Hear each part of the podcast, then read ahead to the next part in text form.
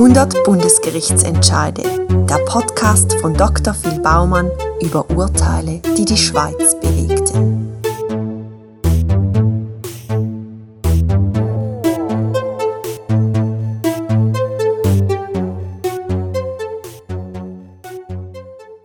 Paris 1895. Der französische Maler Paul Gauguin packt seine Koffer und wandert endgültig in die Südsee aus. Der Gauguin kann nicht alle Bilder mitnehmen und deponiert darum ein paar von seinen Werken bei seinen Freunden. Beim Komponist William Mollard, wo im gleichen Haus wohnt wie er, lädt der Gauguin Selbstbildnis von Vincent van Gogh, wo ihm der holländische Maler geschenkt hat. Die Stieftochter von William Mollard, die talentierte Hobbymalerin Judith Gerard, fertigt in den Jahren 1897-98 eine Zweitfassung vom Selbstbildnis von Van Gogh als Erinnerungsstück an. Sie signiert das Werk auch aufrichtig mit Copie d'après Vincent Judith.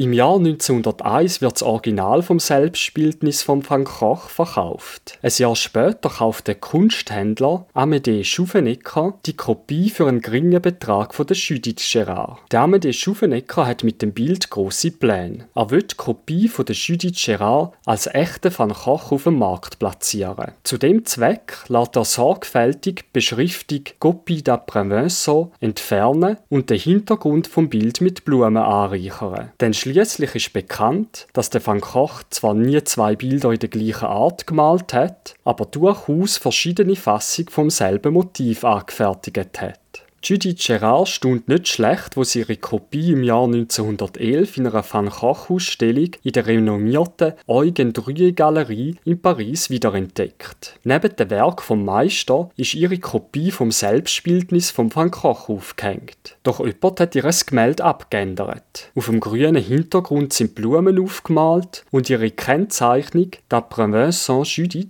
ist bis aufs Vincent übermalt worden. Der Galerist Eugen Druye preist das Bild Bild als wunderschönes, echtes Bild von Van Gogh an, wo Judy Gerard, der Galerist, darüber aufklärt, dass sie das Gemälde angefertigt und jemand anders offenbar daraus eine Fälschung gemacht hat, wird sie aus der Galerie gewiesen. Am Abend diskutiert Judy Gerard mit ihrem Mann darüber, ob sie die Fälschung auffliegen lassen soll. Ihr Mann ratet ihr aber eindringlich davon ab denn sie würde so nur das Glück von einem Käufer, der denkt, dass er einen echten Van Gogh besitzt, zerstören und Kunsthändler provozieren. Judith folgt am Rat von ihrem Mann und kurz darauf kann der Galerist Eugen Druye die Fälschung an den bekannten Van Gogh-Sammler Paul von Mendelssohn Bartholdy verkaufen. Rund 20 Jahre später, im Jahr 1931, macht Judith Gerard die Fälschung aber doch noch öffentlich bekannt. Gegenüber der Kunstzeitschrift Gomedia gibt sie an, dass sie die Malerin vom mittlerweile berühmten vermeintlichen Selbstbildnis von Van Gogh ist. Une femme peintre,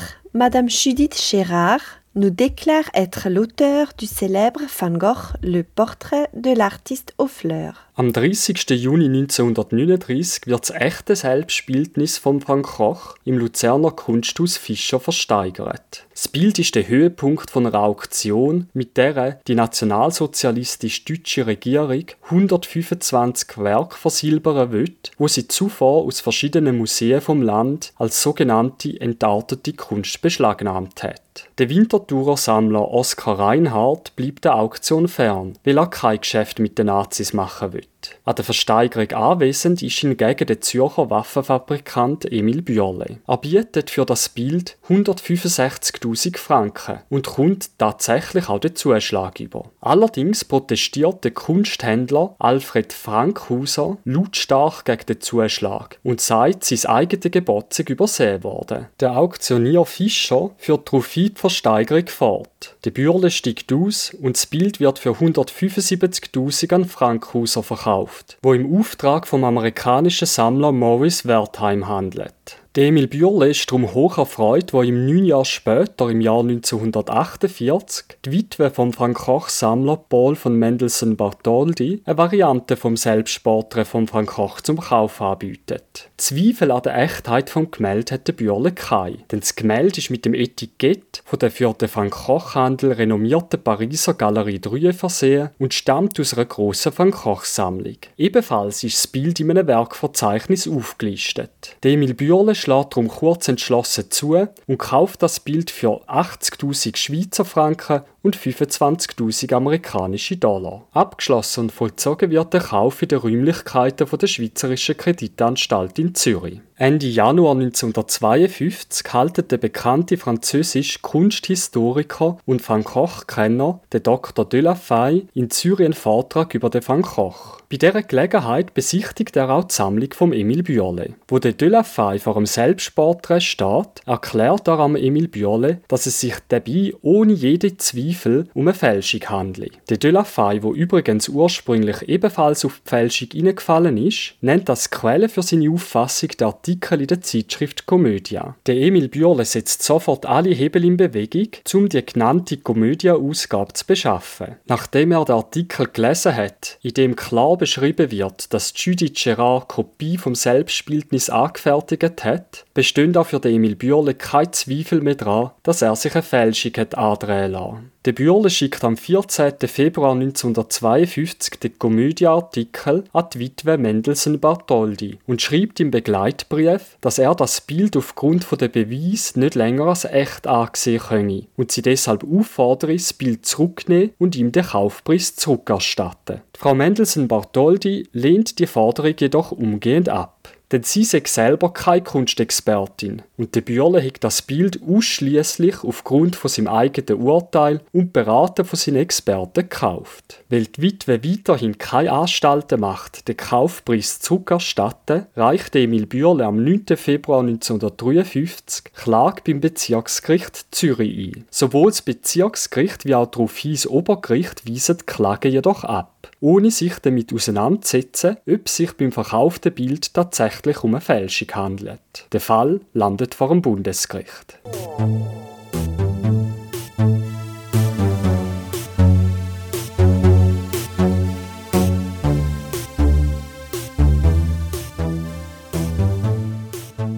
Vom Bundesgericht machte Emil Bürle zunächst geltend, dass der Kaufpreis zurückerstattet sei, weil der Kaufvertrag von der Verkäuferin gar nie erfüllt worden sei. Zur Begründung von dem Standpunkt führt er aus, dass die geschuldete Kaufsache ein Selbstbildnis von Frank Koch sei. Die Beklagte hat aber eine von dritter Hand, nämlich von der Frau Judith Gerard, angefertigte Kopie von einem solchen Selbstbildnis geliefert. Also eine andere Sache oder ein Aliud. Die von der Beklagten gelieferte Sache sei zwar mit der vom Kläger besichtigten Sache identisch, aber sie sei nicht identisch mit der geschuldeten Sache denn geschuldet sei einzig eins vom Van Gogh gemaltes Selbstbildnis gsi. Ein solches sei aber nie geliefert worden und darum sei auch der Vertrag nicht erfüllt worden. Das Bundesgericht folgt dieser Argumentation von Emil Bürle nicht. Vorliegend sei der Kaufvertrag von der Mendelssohn Bartholdy klarerweise erfüllt worden, denn die hat nicht eine andere Sache geliefert als die verkaufte. Gegenstand des von den Prozessparteien im Juni 1948 abgeschlossenen Kaufvertrages war das streitige Bild, das die Beklagte in den Tresorräumen der Schweizerischen Kreditanstalt Zürich aufbewahrt hatte, dort dem Kläger mit anderen Bildern zur Auswahl zeigte und zum Kaufe anbot und das der Kläger dann auswählte, kaufte und nach Hause mitnahm. Er erhielt das Bild, welches er gekauft hatte, nämlich das Bild, welches als Selbstbildnis van Goghs galt, während Jahrzehnten im Besitz von Mendelssohn Bartholdy gewesen, als Selbstbildnis van Goghs in den Verzeichnissen der Werke des Künstlers aufgeführt, bekannt und vielfach abgebildet worden war. Dieses Bild wurde gekauft und geliefert, nicht ein anderes. Das gelieferte Bild ist mit dem gekauften identisch. Der Kaufvertrag wurde erfüllt, weil der Kläger den Gegenstand erhielt, den er gekauft hatte, es lag keine Lieferung eines Aliud vor. Der Emil Bürle macht darauf vor Bundesgericht geltend, es liege ursprüngliche Unmöglichkeit vom Inhalt vom Kaufvertrag vor, weshalb der Vertrag gemäß Artikel 20 Absatz 1 Uhr nichtig sei. Die Unmöglichkeit sei darum anzunehmen, weil die Beklagte ein echt Selbstbildnis von Van Koch nicht besessen hat und es für sie praktisch ausgeschlossen gewesen sei, sich ein echt Selbstporträt zu beschaffen. Somit hat die Beklagte die versprochene Leistung überhaupt nicht können erbringen. Doch das Bundesgericht wischt auch den Standpunkt vom Tisch. Der Kläger übersieht auch hier, worin die versprochene Leistung bestand. Verkauft und gekauft war das Bild, das der Kläger besichtigte, auswählte und nach Hause mitnahm.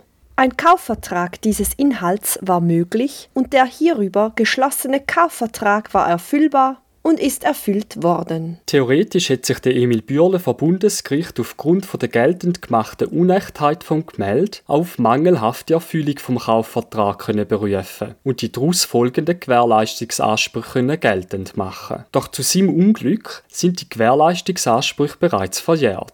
Doch eine Argumentationsschiene bleibt am Emil Bürle noch. Er macht geltend, dass er dazu befugt ist, den Kaufpreis wegen Unverbindlichkeit infolge Grundlagenirrtum zurückzuführen zu. Tatsächlich führt das Bundesgericht aus, dass nach ständiger Rechtsprechung vom Bundesgericht und nach herrschender Lehre eine Berufung auf Grundlagenirrtum alternativ zu allfälligen Gewährleistungsansprüchen möglich ist. Gemäss dem Bundesgericht gilt somit zu prüfen, ob der Irrtum über die Echtheit vom gekauften Gemälde als Grundlagenirrtum im Sinn von Artikel 24 Ziffer 4 ORAC ist. Das Bundesgericht bejaht das. Es versteht sich von selbst, dass der Kläger das Bild nicht gekauft und namentlich den dafür ausgelegten Kaufpreis nicht bezahlt hätte, wenn er von der Echtheit des Bildes nicht überzeugt gewesen wäre. Weil Emil Bürle die Irrtumsanfechtung rechtzeitig vorgenommen hat, fällt der Kaufvertrag dahin und der Bürle kann den Kaufpreis grundsätzlich nach den Bestimmungen über die unberechtigte Bereicherung nach Artikel 62 fortfolgende OR zurückfordern. Allerdings verjährt der Bereicherungsanspruch nach Artikel 67 OR innerhalb von einem Jahr, nachdem der Bürle von seinem Anspruch Kenntnis erhalten hat.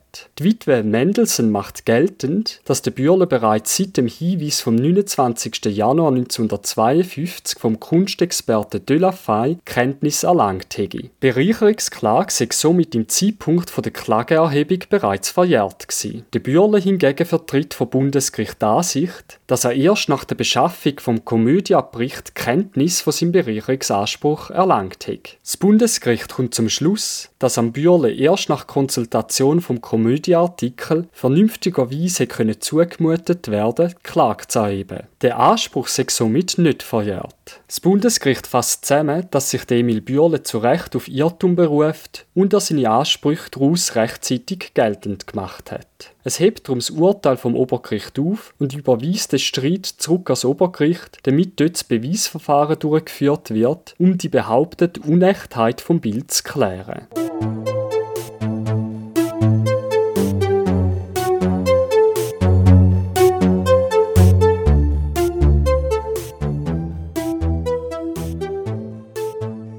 Rund einen Monat nach dem Bundesgerichtsentscheid verstirbt Emil Bürle. Der Streit ums gefälschte Porträt wird zwischen den Parteien schließlich außergerichtlich beigelegt. Das gefälschte Bild bleibt bei den Erben von Emil Bürle, der Kaufpreis wird nicht zurückerstattet. Der gefälschte Van Gogh befindet sich auch heute noch in der Kunstsammlung von Emil Bürle. Die Kunstsammlung von Emil Bürle ist heute nicht mehr wegen Fälschungen wie dem vom Van Gogh-Bild von der Judith Gerard im Gespräch. Die Begriffe Raubkunst und Fluchtkunst stehen im Raum. Dabei handelt es sich um von Nazis konfiszierte Werke oder um Kunstwerke, wo jemand aus einer Notlage unter Wert hat müssen verkaufen, um sich die Flucht vor dem Naziterror finanzieren zu können. Am Kunsthaus Zürich und der Bürle Stiftung wird vorgeworfen, dass sie die Herkunft der Bilder der Bürle-Sammlung nie einer unabhängigen Prüfung unterzogen haben. Ebenfalls wird die Qualität der Provenienzforschung in Frage gestellt. Aufgrund dieser Kritik soll künftig die Provenienzforschung der Stiftung extern von Experten evaluiert werden. Der Van Gogh-Fall ist nicht das letzte Mal, wo sich das Bundesgericht mit einem gefälschten Bild von einem bekannten Künstler auseinandersetzen muss. Im Jahr 1988 urteilt das Bundesgericht in BG 114-231 über eine gefälschte Picasso-Tuschzeichnung. Auch in dem Fall kommt der Käufer sein Geld nicht zurück über. Er kann sich zwar erfolgreich auf Irrtum berufen, sein Bereicherungsanspruch ist jedoch bereits verjährt. Der neue Hype am Kunstmarkt sind momentan nicht mehr echte oder unechte Van Gogh oder Picasso-Bilder, sondern Kryptokunst. Bei einem Kryptokunstwerk handelt es sich ganz einfach ausgedrückt um eine Datei, beispielsweise ein künstlerisches Bild in digitaler Form. Die potenziell beliebig kopierbare Datei wird durch Technik der NFT-Zertifizierung in ein Original verwandelt.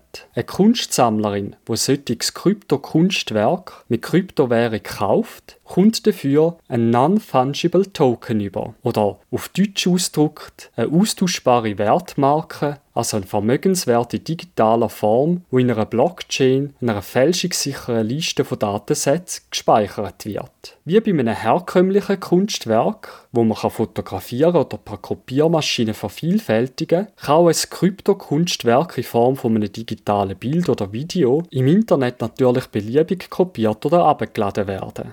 Blockchain-Technologie sichert bei Kryptokunst jedoch ab, dass nur die Person, die den Non-Fungible Token hat, Eigentümerin von dem Kunstwerk ist. Allerdings sind auch bei Kryptokunst Fälschungen nicht ausgeschlossen. So hat ein Sammler im letzten Jahr für 290.000 Franken das vermeintlich erste vom Bansky erstellte NFT-Kunstwerk gekauft. Dem Sammler ist von den Fälschern mitgeteilt worden, dass der Bansky auf seiner Website jetzt auch Links zu NFT-Auktionen aufgeschaltet hat. Fälscher haben die Webseite von Bansky gehackt und haben von dort den Sammler auf ein Auktionsportal weitergeleitet. Auf dem Auktionsportal hat der Sammler den Token für eine Grafik im Stil der CryptoPunks mit dem Titel Great Redistribution of the Climate Change Disaster ersteigert. Im Nachhinein stellt sich aber heraus, dass das Besitzzertifikat eine Fälschung ist. Denn der Bansky hat gar nie NFT-Kunstwerk erstellt. Der Sammler kommt in dem Fall aber mit einem blauen Auge davon. Die Fälscher erstatten ihm den Kaufpreis zurück, denn sie haben mit der Aktion offenbar nur von den Gefahren von einem NFT-Betrug warnen. Somit ist nicht ausgeschlossen, dass auch mal ein Fall von Kryptokunst vor dem Bundesgericht landen wird. Und dabei die Leitsätze aus dem Van Koch-Urteil BG 822411 zur Anwendung gelangen. Sie hörten 100 Bundesgerichtsentscheide, den Podcast von Dr. Phil Baumann über Urteile, die die Schweiz bewegten.